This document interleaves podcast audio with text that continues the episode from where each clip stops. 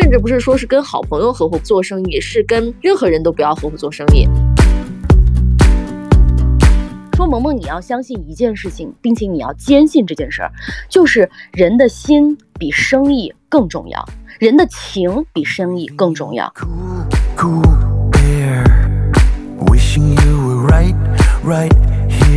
我觉得在好朋友之间有一点很重要的是情绪上的一个兜底和宣泄。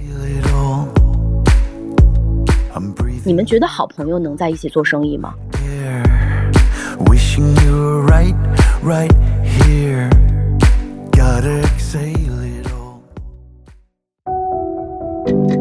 欢迎来到机长之家，这里是虚拟出租屋里的隔空对谈，这里是相隔千里的姐妹云聊天儿。我是爱静，坐标兰州；我是萌萌，我在北京。今天我们要和大家聊到好朋友之间到底能不能够一起创业。其实这件事情我们俩也没有一个特别的结论，但是呢，我们就想通过今天这一期节目，好好捋一捋这件事情的可能性有多少，以及如果想要达成这样一种理想的模式，就是哎，我们好朋友之间一起做事儿啊，然后一起还能创造出来一些。成绩呀，有所成就呀，感觉在人生路上又是更高一个阶段的陪伴呀，好像就非常非常的有成就感。当你今天在说这个话题的时候，我就一直在想，我觉得所有的创业不都是好朋友在创业吗？啊，是吗？真的，就是无论是大公司也好，还是小公司也好，如果你想把一件事情、一个事业从零到一把它发展出来，你一定要拉身边那些熟悉的人来。即使那个熟悉的人可能不是你的挚友，但是你们也一定认识。就是你一定需要一个你比较熟悉的、你比较放心的，并且你知道他身边一些特质能够帮到你的人，你们组成一个 team，把这件事情干好。给你举个特别简单的例子，就比如说大公司，大家都知道，像阿里这样的公司，最早出来的那十八罗汉，其实就是马爸爸身边的学生也好，好朋友也好，大家一起因为一个情怀。然后再做同一件事儿，然后慢慢慢慢的发展壮大。然后我们再说说小一点的事情，你看有很多的那种，比如说微创业的，呃，一些小的 MCN 机构，也是因为两个博主关系比较好，哎，那我们就凑着一起干一干。然后呢，哎，越干越大，越干越大。所以我觉得好像是不是所有的事业在一开始的时候，你可能就得找一个让你放心的人，你们两个来一起搞，才能搞大。嗯，我记得啊，就是我在刚上班的时候，当时就非常流行一种创业的模式，就是众筹啊。最开始流行的时候，就说哎，我要入个伙呀，入个股呀，每个人好像都掏点钱，大家一起来合起来做什么事情。包括你知道，也有很多的人都会向我伸出这样的橄榄枝，说哎，你要不要加入进来？你看，你可以这个负责宣传，然后我们负责怎么怎么之类的。我也有心动过，但是呢，我当时啊，都会被我身边最亲近的人劝一下，说。千万不要去合伙干生意，甚至不是说是跟好朋友合伙做生意，是跟任何人都不要合伙做生意啊，就是做到最后。对，就是你一定是要单干，然后因为你做到最后，只要跟别人合伙，到最后一定都会闹臭。那几年感觉身边这种闹臭的例子也特别特别的多，无论是男女之间合伙，女女之间合伙，男男之间合伙，反正都会有各种各样的问题。所以我以前啊一直被灌输一个强烈的观点，就是千万不能和别人合伙做生意。你就拿这个众筹或者是哎你什么入个小股份，然后当个小股东这件事情说起，呃很多人讲的这个道理就是说，你看你投入那么。点东西，两种结果，要么就是你压根儿没怎么管，但是呢，你可能这个生意很好，你分到了很多钱，那可能其他人是不高兴的，就觉得说，哦，你啥都没干，然后你在这分钱，对吧？另外一种就是说，你其实。只是入了一小点，但是你干了很多，你又没有拿到一些钱的时候，你自己心里头也会不舒服。所以总之到后来，人人都会觉得说，哎，我付出了，我怎么没得到？就会有这种内心的不平衡，也是被很多人说啊，可能是这个就是利益分配不均呀，最后就是钱没谈清楚呀，等等等等，就会变成一个不欢而散的这样的一个结局。但是。这个结论和这个观点是到什么时候让我有所改变的呢？就是在我喜欢这个竹子之后，就是我特别喜欢这个博主，应该大家都知道哈，邵静竹。我后来就发现他做博主转型到开始做自己的服装品牌，就是和自己最好的朋友叫石头。起初我觉得竹子应该也是跟很多的博主一样，就是试试水嘛，玩一下，相当于有一种跨界的这种感觉。那这个其实都是我们媒体人也好，或者是博主们也好，特别爱。爱干的一件事情，就是嗯，好像什么都想尝试一下，但是对于真正去做生意创业，其实我们没有那么多的一些经验和抗风险的能力。但我没想到，就是他这几年做下来之后，展现出来的态度是非常非常认真和踏实的，想要去做一个。品牌的内容的学习自己很多短板的一些内容，然后把这个品牌呢，其实现在我觉得是越来越像样了。以前觉得他就是一个网红博主，可能是能够实现一些转化的这样的一个尝试，但现在真的是往女装品牌的那个很丰满的形象开始走了，所以我觉得特别棒。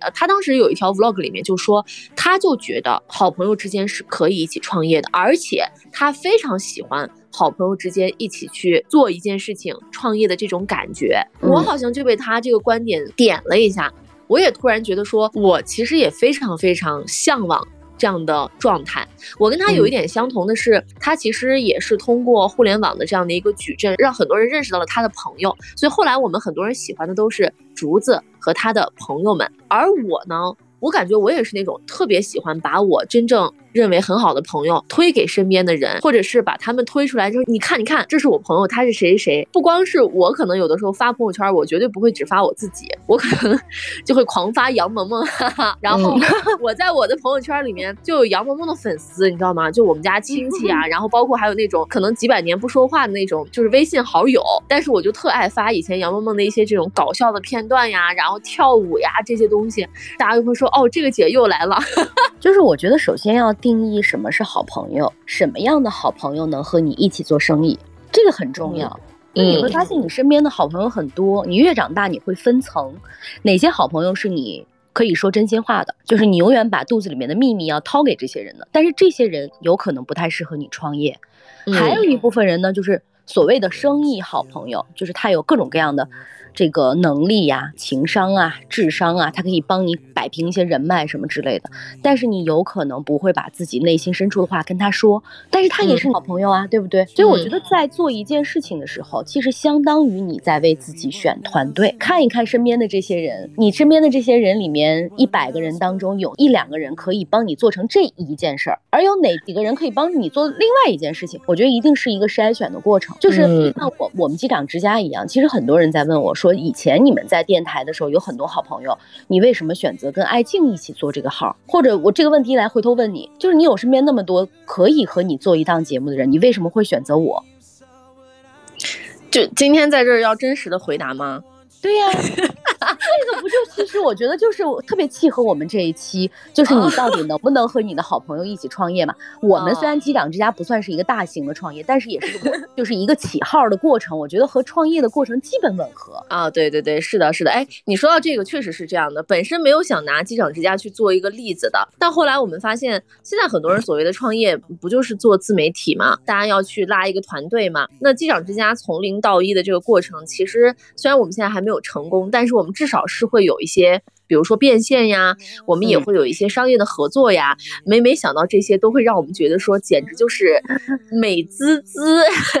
我们俩其实，在私底下就高兴了很多回。虽然这个比起我们的一些这种呃，比如说其他平台呀，或者是其他的尝试，这只是很小的一部分。但是机长之家，我们觉得一路走过来，好像付出的内容也没有说多到那么多，所以有一点回馈，已经让我们觉得非常非常意外了。我为什么会选择萌萌？我觉得这个跟你刚。刚才说的一样，就是朋友归朋友，是很多的朋友，但是朋友里面做事儿的朋友又是另一群人。首先，当然是杨萌萌的业务能力非常之强，她的业务能力是强于我的。我从内心的一个认定就是，如果做了这件事情，那么我只是一个绿叶，杨萌萌是这件事情的一个主咖。这个事情我可能没有在最开始的时候跟你讲过，但是我开始做这个事情的时候，我对这个事情的认知就是这样子的。这种播客语言类的东西去说的话，它是一定非常需要有这种魅力的，就是这种表达的魅力。而我呢，又相对来说是一个嘴比较笨的人，我可能唯一的优势是我的一个经历。或者是我的故事比较丰富一些，但是从整体，比如说我们机长家这种画风啊，这个节目的这个调性呀，包括就是它的一个呃制作呀、把控呀，这个东西都是要通过杨萌萌去完成的。所以其实他也跟别人合伙搞过这个事情，也没搞成。最后呢，我来拉他搞的时候，就发现，哎，还得是我们两个人，因为我们在以前在机长家的时候，我们俩一起录过那个美妆视频。当时为什么录这个美妆视频，也是因为首先。杨萌萌是内容的出出口，她是有美妆博主的一些输出的东西的，而我呢，就是作为她的被化妆的那个模特，我又会拍，我又会剪，哎，我能迅速的把这个事情给拉上马。啊，我们俩就迅速的，比如说我们今天来录、拍、剪，好像就能迅速的把这个事儿给推进。你看那个时候，我们就相当于是实验了一把。然后到机长之家的时候，就一切都很顺理成章。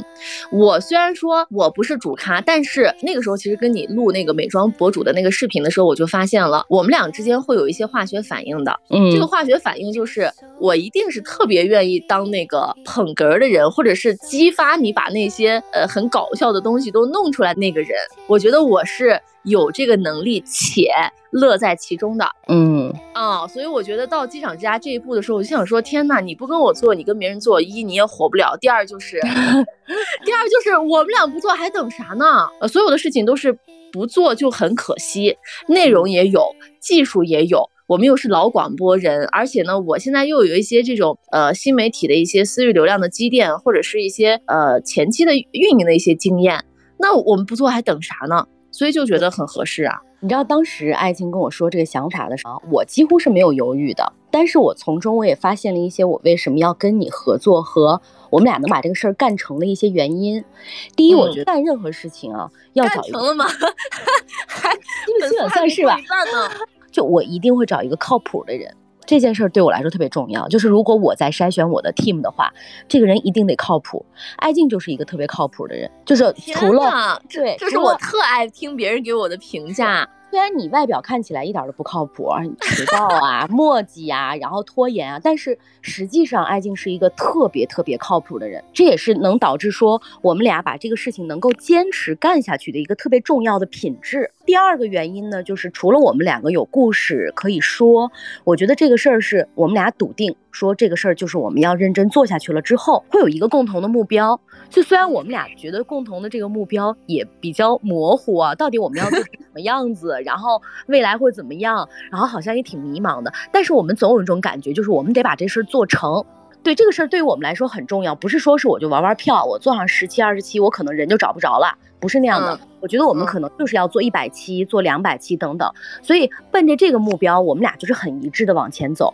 你看，这有了品质，有了目标。第三呢，我觉得我们有一个很隐藏的凝聚力。这个凝聚力呢，就是三观很一致。三观一致是我们俩都是很正直的人，我们对于很多事情的看法很一致。虽然偶尔会有一些观点不同，但是这个观点不同我们愿意表达。嗯，你看这个观点也一致了，我觉得就很符合一个创业公司最早最早的几个基本的一个要素。还有一个要素就是我找你的时候你能找到，然后你找我的时候也能找到，这个就说明我们俩时间上至少可以保持一致。我也想了，其实很多人看能不能做这一件事儿啊，还有很多人是有包袱的，就是他在没有做。新媒体之前，他是很有包袱的，就是你要表达，你要说一些心里的秘密啊，或者是你要发什么照片啥，他会觉得很有负担。但咱俩早都已经就是解决了这件事情，所以也没有什么，就是大胆的说就好了。更重要的就是，我非常认可你的审美在线，觉得我们这一期节目，无论是视觉上来说，还是听觉上来说，至少不会有太大的问题。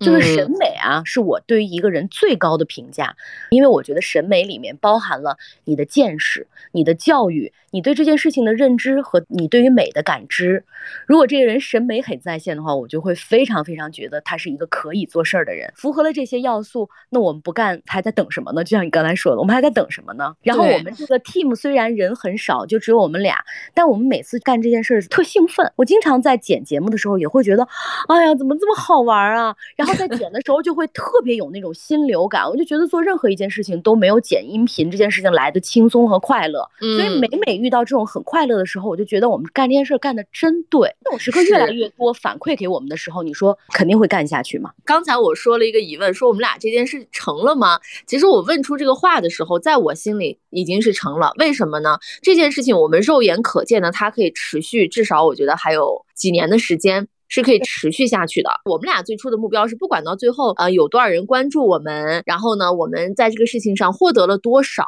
即便就是只有到现在为止的这个成绩，我们都觉得挺够的。对，都觉得已经挺好了。这个我觉得很重要的就是刚才萌萌说到的，我们在做这件事情的预期是一致的。我们没有想说，哎，我们要通过做播客，我们现在要赚多少钱，然后我们要呃有个什么什么什么之之类东西，我们俩都没有想过，我们俩只是单纯觉得说这个事儿我们不做不行，不做就太亏了，亏大发了。在美美做的时候，但凡有那么一丢丢的好的这种反馈啊，有 PR 找到萌萌的时候，我们俩就能兴奋半天。然后就觉得说天呐，太好了！我们凭啥？我们为啥就别人要给我们送礼物呀什么？就觉得贼好，而且还会畅想一下未来，我们以后会不会被某某品牌邀请呀？或者是会不会到什么样的一个程度呀什么的？就是会幻想一下。所以首先我觉得这个愿景目标一致这点很重要，就像出去玩儿一样。有些人他就是好像你给他啥他都觉得哦也就这样吧，不满足。但我们俩可能就是有一点 小成就，已经开始为自己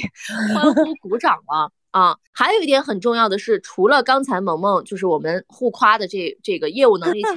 靠谱之外。我觉得在好朋友之间有一点很重要的是情绪上的一个兜底和宣泄。如果这个人他单纯是我的一个合作伙伴，其实我有的时候有一些想法，甚至有一些不高兴的时候，我不会说出来的。不说出来，其实会为以后的一些你们俩的这种共事会埋下一些伏笔。嗯，比如说机长之家也有好几次，之前在我频繁的出差的时候，我想说，我说，哎，我说要不然我们俩这周就。别弄了，停更上两周，呃，等到我忙过这段时间，等到下周的时候，我们再加更上两周。我说这样行不行？啊，这个可能如果是我一个人的话，我肯定就这样干了，因为我觉得我实在是忙不过来了。但是萌萌就会说不行，必须要更，说必须要更，说这个东西不能破坏它的一个节奏和频率。我说那咋更嘛？我说我现在就跟你说一下，我现在所有的这个接下来这个安排。我说你说咋更？就是我们俩都会把这个彼此真实的这个情绪就暴露出来。就我就是没办法，但是我又不想让他承担我那部分的工作，就是我也不能完全说，哎呀，我说要不然你你弄一下，因为之前这么弄过一次之后，萌萌他也表达了他的不爽，我就再不敢了。我说那要不然我们就停，因为我现在没有办法张嘴说，要不然你弄，因为我们俩在整个这个流水线上是有一个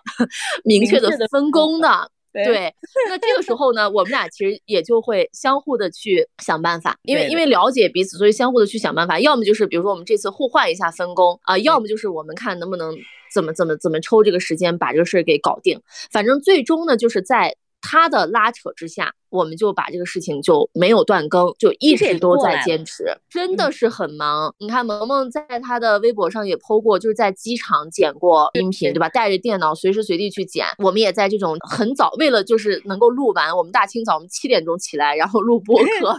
还有那种半夜录播课，都是把这个时间挤出来。原因就是因为，其实我觉得我不想让我的朋友失望。但如果说是一个简单的一个合作伙伴的话，我可能不会考虑到这么多，也有可能人家不好意思说，就说啊，那好吧，嗯，这个事儿就真的是有一搭没一搭了。后来大家都没心做了，我们俩可能就会在这个隐隐的过程当中，虽然说有的时候不会直接说，但会给对方上话。然后比如说杨萌萌就说哦咋了？我出差的时候我也背着电脑捡着呢，你就不能背着电脑出差吗？啊，然后我就说我说可是我出差的时候怎么啊？就会说说一堆。然后我们俩说完之后，我口气不是这样的哎，我没有你这么凶。我我一般就是我一般会发文字，但是呢，我的口气会说，哎，那我出差的时候就可以，你怎么不行呀？你看被爱情翻译过来之后 就是你怎么不行呀？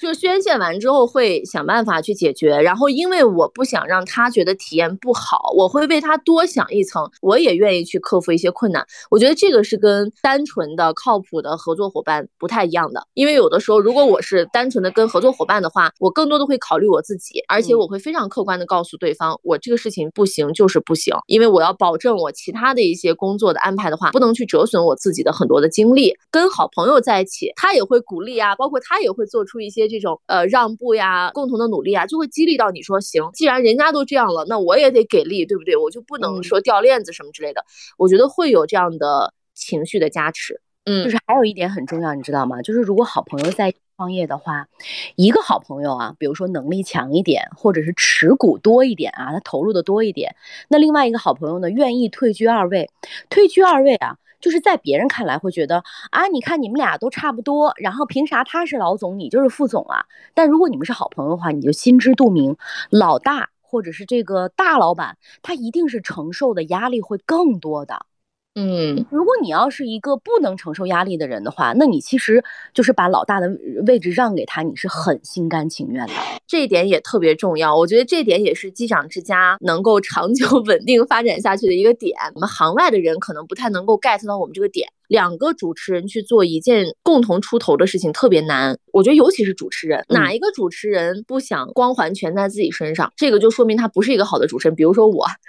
我就不喜欢光环都在我身上，我觉得无所谓。所以我不是一个优秀的主持人，但是但凡他是一个很优秀的、很强调自己专业的主持人，他都希望自己是能够呃有有这种绝对的一些呃优势在里面的，或者在一个节目里面，他一定是一个主咖。哎，对，这一点对于一个优秀的主持人来说很重要。不是说是那种恶性的竞争，是你一定要有这股气儿的。你如果说连这个你都不愿意去争取，不愿意去向这个方向去迈步的话，那你肯定不是一个很优秀的主持人，你也做不出来很优秀的节目。但是呢，在我们俩的这个合作的过程当中呢，我一直觉得这件事情的主要的点就是在于杨萌萌，所以我希望他能够是机长之家这个 case 的老大，我呢就相当于像一个副总一样辅助他把这个事情做好。但是我并不会觉得说啊，我好像会低你一等呀，或者怎么样？对，不会，不会，绝对不会。但是我们这个事业好像还没有大到说当老大和老二这个差别。从现在上来说的话，我我就是这么觉得的，而且我也会把所有的压力给到杨萌萌，我就说这个事情，我们这个事情如果没弄好，那就是你就是都是你的责任。举这个例子，原因就是因为如果说你们俩都是那种特别要在意这个东西的话，可能也会出现一些这种摩擦，尤其是两个女孩子，比如说大家可能会喜欢萌萌多一些，或者喜欢爱静多一些。如果我们两个人，我和萌萌都是一样的心态的话，必定会有一个人是心里很不平衡。很不舒服的，那他做这件事情的动力就会下降。但是呢，我觉得我已经在入局这件事情的时候，把这件事情考虑的非常清楚了。也因为我其实，在其他的项目上也有我主拎的一些内容，所以我并不会觉得说，哦。凭啥不是我？嗯嗯，对吧？为啥就是呃，所有的事情都是要你来做主，怎么怎么样？或者是哦，为什么大家都喜欢杨萌萌？不会，所以这点我觉得特别重要，不然的话会不断的加大你们俩之间的这种摩擦和内耗。但是你知道，我做节目一直以来这么多年啊，我都有一个宗旨，就是我希望大家喜欢的是这个节目，而并非这几个人。所以我其实无论在以前做节目的时候，还是现在在做机场之家的时候，都没有说一定要把自己展现的多么多么多么。我只是觉得两个人在一起配合的时候，能把这个节目做好，节目本身好听是最重要的。至于我好不好，和大家对我什么是印象，其实一点都不重要。你知道我以前做节目的时候也是搞笑啊，然后女丑啊，类似于这种形象出现，但我一点都不在乎。我甚至有有时候在节目里面会。偶尔性的故意展示自己的无知，是因为我知道那一段可能对我这个节目是好的，那我就做。嗯，而且我也不会在节目里面经常以前的节目里面啊，经常讲自己的事情，就是因为我觉得我讲自己的事情对这个节目不好。就是我做节目有一个特别大的宗旨，只要为节目好，我怎么样都行。哎，那你看你这个思维也是创业思维啊？对呀，是对对对，不是他不是主持人思维，他是制片人思维。我要为了这个节目好。而不是为了我要在这个里面展现出来多好，就是有时候我在节目里面经常要听，我觉得听甚至比你说还要重要，就是因为这一段爱静的观点更好，有可能比如说以前我那个搭档他的观点更好，那我就听着，也许我可能在某一个时刻比他的观点还要好，但是这个时候要求我闭嘴，我就一定会闭嘴。所以我觉得这也是我们为啥能一起干这件事情的很重要的原因。你不要推得太靠前，或者说你个人意志太强。我甚至有时候会觉得说，你太把自己当回事儿和太喜欢展现自己，你旁边的人一定都会不舒服。就是里面还穿插着一点点的人情世故了。我觉得过了这么多年，你要是能懂得一些人生的这种道理和旁边的人这个相处的这些道理的话，你也会让旁边的人舒服，你也会让搭档舒服。你他舒服了，其实就是你舒服了。嗯，这就是很多为啥那种独头独狼啊，他没有办法有团队的一些原因，就是太喜欢展示自己了，搞得身边的人都很不舒服。这时候，如果你特别强的话，你一定能干成一件大事儿；但是如果你是一个中不溜，别人又不愿意帮你的话，我觉得这个下场会很悲惨。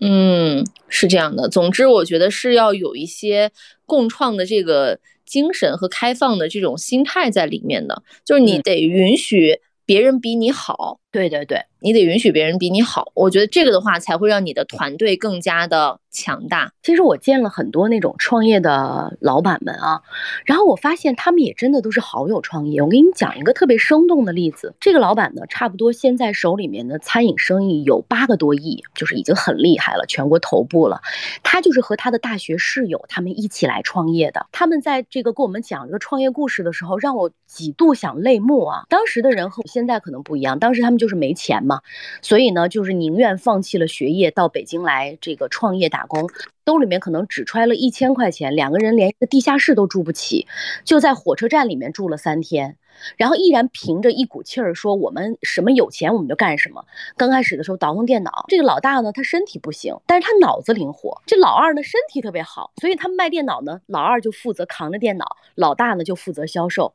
两个人最终拿下了整个华北大片的这种电脑生意。后来电脑不行了之后呢，那咱干餐饮也是老大出谋划策，老二呢就去什么巡店呀、开店选址啊，两个人配合的特别好，搭档了有三十多年的时间。他们一说起来呢，还是高中时候的那些开心的事儿，大学时候那些开心的事儿。然后我当时就问他们一个问题，我说：“你们觉得好朋友能在一起做生意吗？”然后那老大就跟我说：“太能了。”说萌萌，你要相信一件事情，并且你要坚信这件事儿，就是人的心比生意更重要。人的情比生意更重要。当你明白这个道理的时候，你会觉得。我我很多事情可能就让步于那个感情了，没关系，他多拿一点，那就多拿一点，没关系。那他压力大一点，我就去给他顶上。有了这种精神，你知道吗？比做生意成几千万要重要的多得多，就会觉得特别感动。无论是我们俩干的这个小事儿也好，还是说你跟别人干的一些小事儿也好，只要你们有这种精神在，无论挣钱或者说你们的前途是什么样的，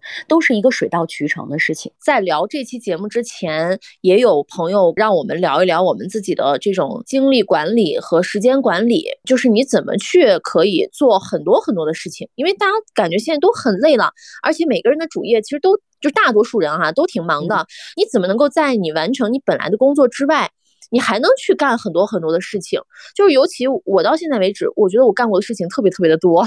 这个小项目，那个小事情，然后等等等等。然后有一些呢，是我可能把它做出一个小结果之后就放在那儿了，然后有一些呢是可能长久的一直要去做的，但是好像一直都在迭代，一直都在增加这样的一个状态。我其实想跟大家去分享一个我的秘籍，就是我无论做任何事情，我都会先选好自己的搭档。我觉得这件事情太重要了。如如果没有这个搭档的话，那这个事儿呢，一是干不成，第二呢，就算干成了也干不长久，它就是一个半吊子。所以你与其你说你干个半吊子，你还不如就别干了，也挺尴尬的。我之所以能够被别人看起来说你怎么一个人干这么多事情，但事实上并不是我一个人干的，而是每一个项目我都找到了一个很好的。合伙人去支撑我的所有的短板，嗯，其实我和萌萌，我们俩没有真正意义上的说，哎，我们去做一个公司啊，或者是我们真的要去看什么财务报表呀，我们要学着这个什么这个税务呀，所有的这些公司运营呀、管理呀、人事啊这些东西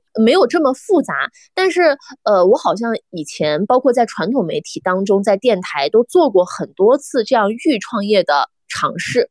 嗯。比如说，我在我们台里面就之前呢，就是创立了一个省内唯一一档这种电商购物类的节目。在二零一六年，大家都没有所谓的这个带货这样的一个热潮和意识的时候，我那个时候是最早开始在广播上做带货的。而这个带货，它不是像是那种传统的什么八星八钻的电视购物节目呀，还有这种广播的这种呃硬广的卖酒呀，或者是这种这种类型，它是真正意义上以主持人的意志作为一些。选品思路呀，包括节目运营啊，它是真正的不是呈现出来那种广告节目的常规节目去做的。但名字叫五号店嘛，所以为什么很多人把我在各个平台会叫艾老板？原因就是因为我真的在广播上开过店，而且是。真真实实的去面对过自己的销售数据的一个主持人，所以我觉得其实那个时候我就已经开始融入市场。虽然说，呃，你在这个店里的所有的什么收益呀，然后包括这个营收呀，跟我自己是没关系的，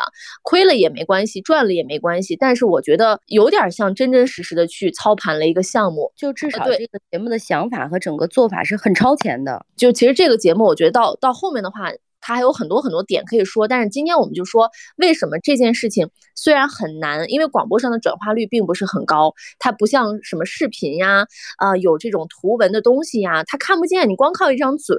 去运营这个节目，把它做成一个品牌是挺难的。但为什么能够坚持了六年多的时间？我们虽然也没有做成什么。啊，就感觉是那种特别大的项目，特别赚钱的项目。但是我们一直在迭代，然后做了六年多。原因就是因为我有非常好的搭档，嗯，然后我这个搭档呢跟我非常非常的合拍，合拍到我们俩在日常的时候很多很多的话，我们俩在交流起来的时候别人听不懂，嗯，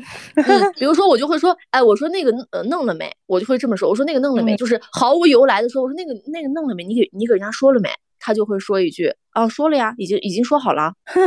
包括有的时候，可能他会主动的提示我说，哎，你记得要怎么怎么样，然后你应该要怎么怎么样了。每每到这个时候的时候，我觉得特别特别的幸福，因为这段路程跟你走过来的这个人，非但没有跟你渐行渐远，反而变成了一个你拿钱都换不来的这样的一个搭档和一个一个合伙人吧。这种感觉是你会觉得，就像你刚才说的，不是说你赚了多少钱能够得到的，而是。就这个心里的这个感觉，会让你觉得说哇，一切都特别的值得。我的这个搭档呢，名字叫心意，就是他是跟我就是做这个节目最久的。我中间其实也有换过搭档，但是很核心的人，其实我们俩是一直都在的。他呢，就是一个事务型人格，就他很多事情。很细致，包括就是很多的这种 算账呀，或者是很细小的，对，很细小的一些点。像这些事儿，好多就是你那个没有耐心做，但是人家都有耐心帮你把这件事儿做了，也不是一个纯打工。如果纯打工的话，其实就是那种我拨一下，你动一下，然后你只要把你的分内事儿干完就可以了。而心意不是这样的，心意他也是那种，我们俩都从内心希望这件事情是要做好的，而且我们俩都有那个劲儿，就是说，无论我们付出多少。不计较我们的付出，然后把这件事情做好的。如果他是一个普通的打工者心态的话，我们俩这事早都。就是干不下去了，因为在这个里面需要付出很多本不该你付出的东西去做，所以他是一个事务性人格，然后我是一个那种大刀阔斧、抓大放小的那种人格。我可能对于，哎，我要去跟客户谈判呀，然后我要拿下一个合作呀，讲一个非常有创意点的事情呀，或者我要攻占市场呀，其实我有很多很多的一些思路。但是呢，他就是能够在这个日常的一些细致的这个工作当中，就是我搭架构。但是他可以把这些架构全部一砖一瓦的给它丰满起来，就是你来拎策略，他呢主要是跨执行，人很好，然后品格也很好，又愿意做事情，又不计较付出，所以我们对于心意的这个评价都非常高，以至于说很多事情第一个想法想想找到的人说，哎，这个事情我们找谁来做，然后异口同声说，嗯，这个事情心意比较适合。但其实像我和艾静身边，我们也有很多很多的好朋友，甚至就是那种推心置腹的朋友，但是那些个。可能就没有办法跟你一起做事儿，为啥？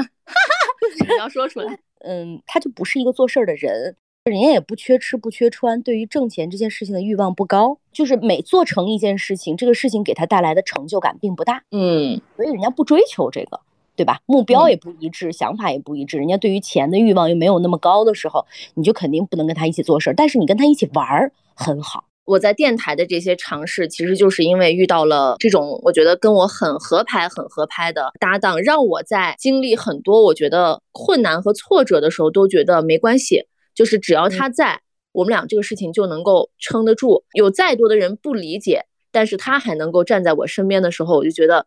就可以，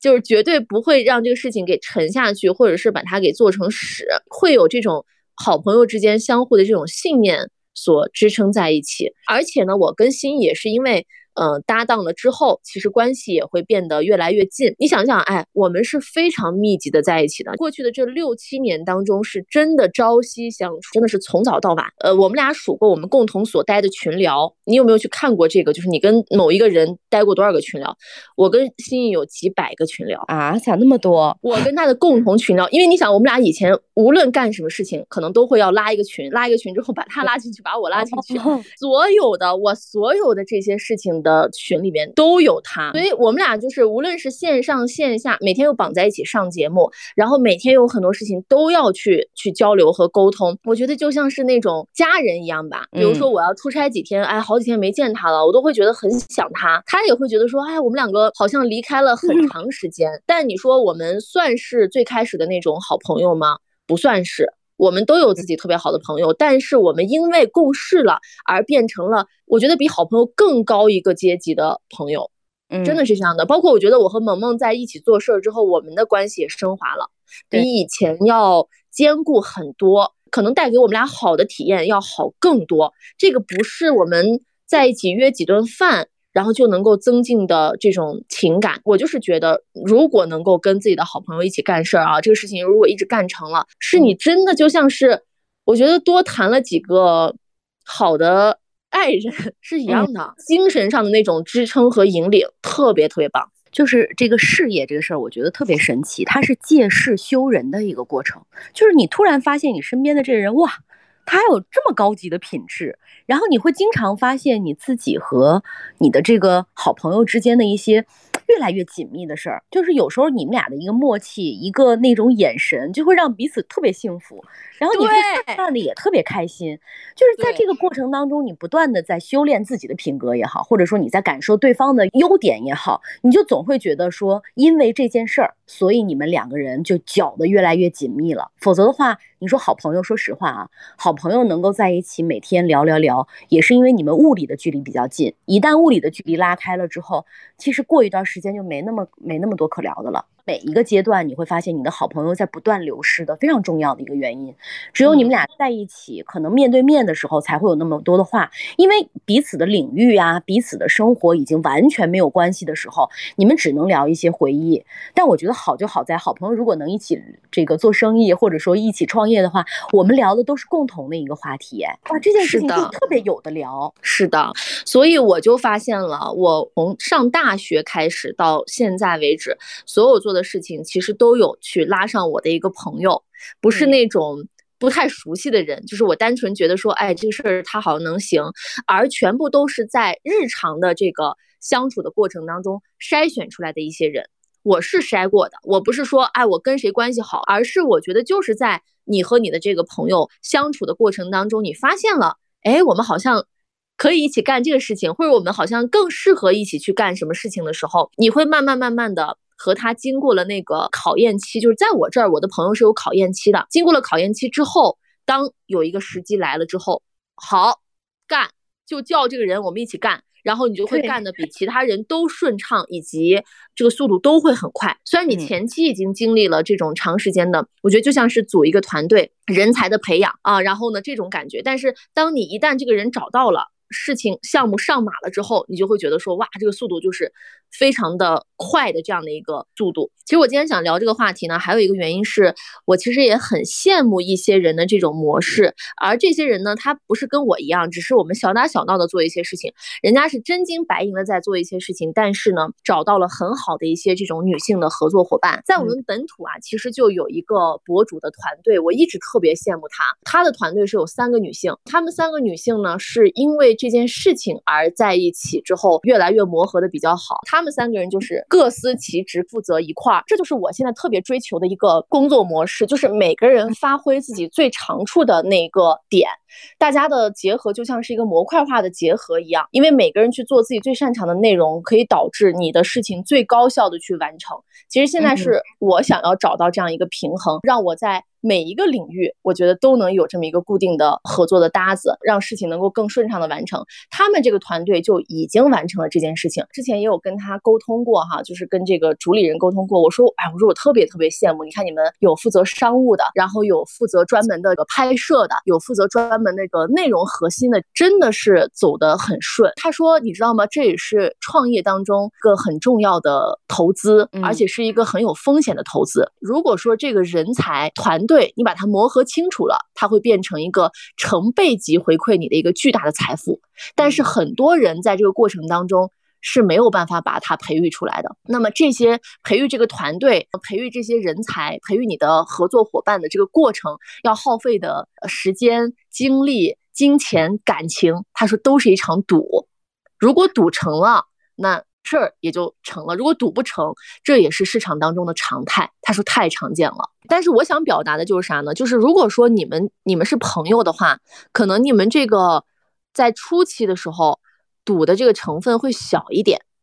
就是你对这个人的基本盘的认知可能会更加清晰一点，而不像我刚才所说的这个团队，其实他们是有点经过一个不能说是招聘吧，但是就是相互之间有这么一个走进彼此的过程。我是因为这件事情设立了这个岗位，然后有了这个需求，我才找到了这些人。这个人呢又觉得很幸运的发现他们又很合适。但如果是朋友的话，可能这个组局的这个过程就会更加的容易一些，风险也小一些。其实我们一直都还挺觉得好朋友在一起创业是一件很好的事情，但是你要看到这件事情的本质，它的本质是成年人在做事情的一种。价值交换，价值交换和能力交换吧。自己长出来的这些能力和你的好朋友长出来的这些能力，你们两个能不能 match 在一起？如果能 match 在一起的话，我们看能不能一起补一些短板和把我们的长板发挥到最好。其实本质就是在干这一件事情。包括你在挑团队的时候，一定也是挑那种你觉得特别合适的。怎么说呢？刚好现在的时代呢，就是我们也不用去追求什么多大的成就啊，或者是市场多么大的机会，而是说我们在做这一件小事情的时候。你你会认为你你的好朋友你自己已经筛选过一轮了啊，你再通过事儿你再筛选一轮，然后你就会发现保留下来的那几个真的就是能跟你做事儿的那几个，你们能够进行价值交换。这个价值交换甚至包括了情绪价值的交换，就是你们在遇到呃一件事情的时候，除了你们俩共同的智商、情商，甚至是你们的一些美商，还有一些做生意的这种直觉的东西，我觉得更重要的是朋友之间能够彼此补偿彼此的逆商。就在你痛苦、焦虑的时候，你的朋友知道你在痛苦些什么，他能够及时的帮你把这件事情做兜底，还能够及时的对你进行安慰，就是很多维的一个事情。而且很多事情，我觉得是一种，就是一种直觉。这个直觉就是，就是有一种那种第六感的东西。你们俩可能都无法判断这件事情到底是正确与否，但是呢，就是因为彼此给了彼此那股劲儿，就觉得那我们就冲吧，往前走吧，即使失败了也不怕。哎，往往这样的时刻，你这事儿可能就成了。嗯，对，我觉得你提到逆商特别特别的重要，因为啥呢？因为逆商不是在平时的时候能看出来的东西，你可以去挑选你这个合作伙伴的呃情商和智商的水平，是逆商可真的是得遇到事儿以后 才能够体现出来的。所以这个就是需要你去真正的去观察，包括就是你们得有足够多的一些经历和考验之后，你才会发现，哎，这个人在面对这件事情的处理方式是什么样子的。逆商真的是很关键、很重要。嗯，就是我们虽然今天讨论的整个主题啊，是在问大家说，好朋友到底能不能一起创业？我们俩呢，其实都比较偏向于说，好朋友其实是以可以一起做事儿的。但是你看，在就是我们在聊这件事情的时候，依然有很多人告诫我们说，好朋友不要在一起做生意呀，好朋友不要把钱放在一起呀。就是我特别想讨论这件事儿的，就是为什么？为什么就是有那么多人在做一件事情的时候，两个人就臭掉了？我觉得可能目前这件事情没有出现在我们身上的原因，是因为可能利益的这个诱惑点还不够大吧。我们共同可能赚的钱还不够多。就是很多人他都会有这样的观点是什么呢？两个人其实，在刚开始或者几个人在刚开始一起吃苦是可以的，但是很多人不能一起享福。因为当巨大的利益摆在你的面前的时候，分配不均啊，啊，或者是有一些这种不合理的内容呀，就会导致人心就会变了，然后人的这个标准就会变了。呃，人都是会在这个变化当中不断的去呃发展的，所以就是每个人你都不能说定他现在啊是一个什么样的感受，然后他到经历过一些事情之后，他又是什么样的一些感受，这个东西很难预测。虽然说每个人的这个基础的品性可能是。大差不差，但是当我们遇到这种，比如说相对来说超出我们的一些现有范围的一些财富呀、诱惑呀来临的时候，嗯，这个东西还是没有办法去保证的。所以你觉得挣多少钱，两个人可能就臭了，在利益分配不均的时候。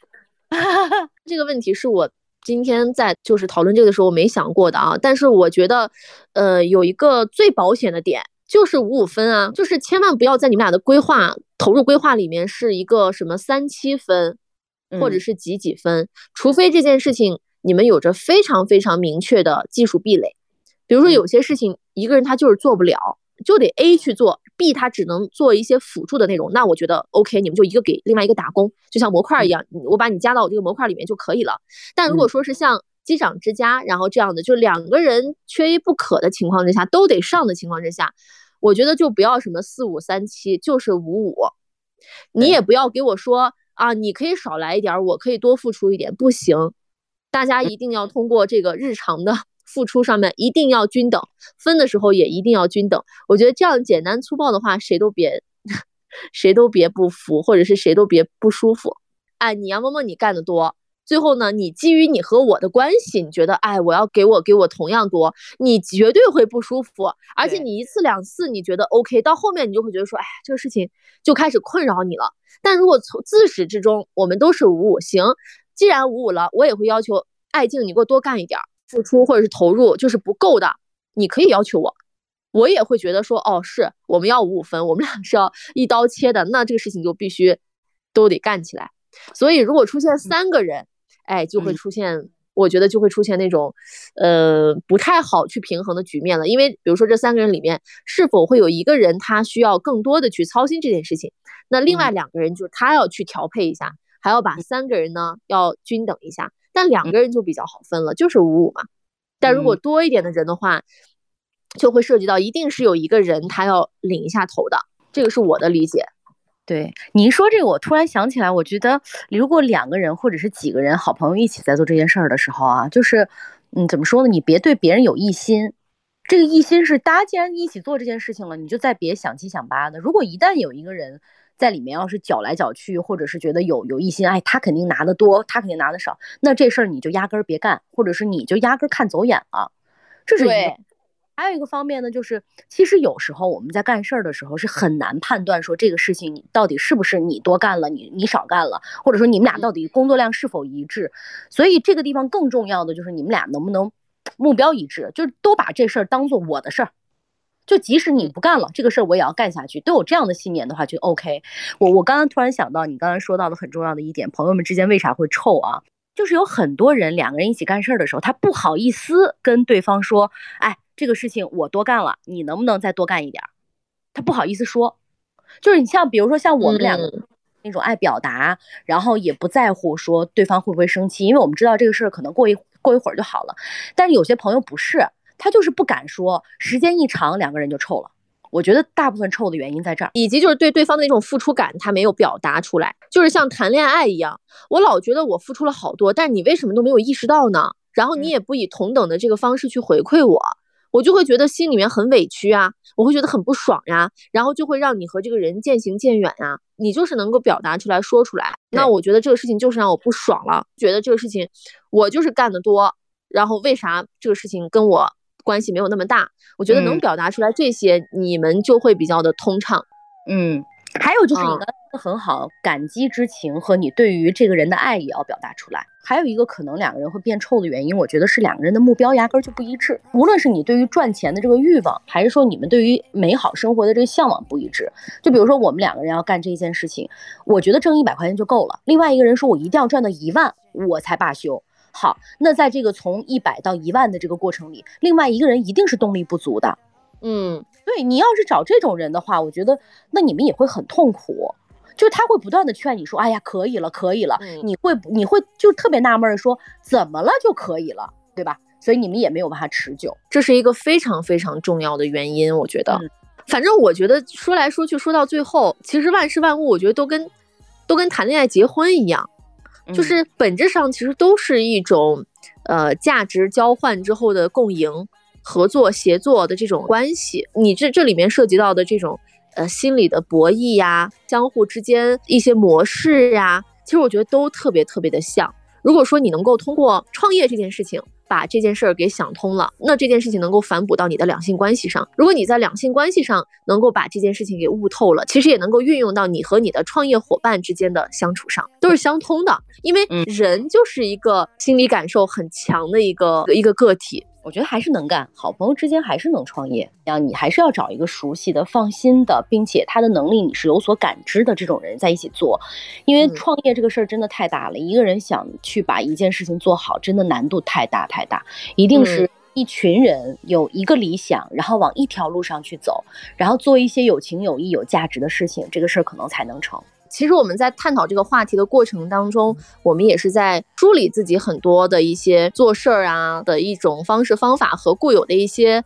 模式。也许在未来的路途当中，我们还会遇到一些新的困难。啊，或者是要去解决的一些课题，我觉得都是值得去面对，值得去让我们想办法去平衡它的。但目前来说的话，我们还是比较的享受，或者是比较受益于说，哎，朋友之间一起去共事这样的一个感觉和阶段的。所以我们也特别想这个求助一下我们所有的听众朋友们，你们你们觉得啊，这个好朋友到底能不能创业，或者说在你们身边遇到的一些事儿，我们都特别想听你们的观点，因为我们今天就是一个讨论期，没有对错，也没有。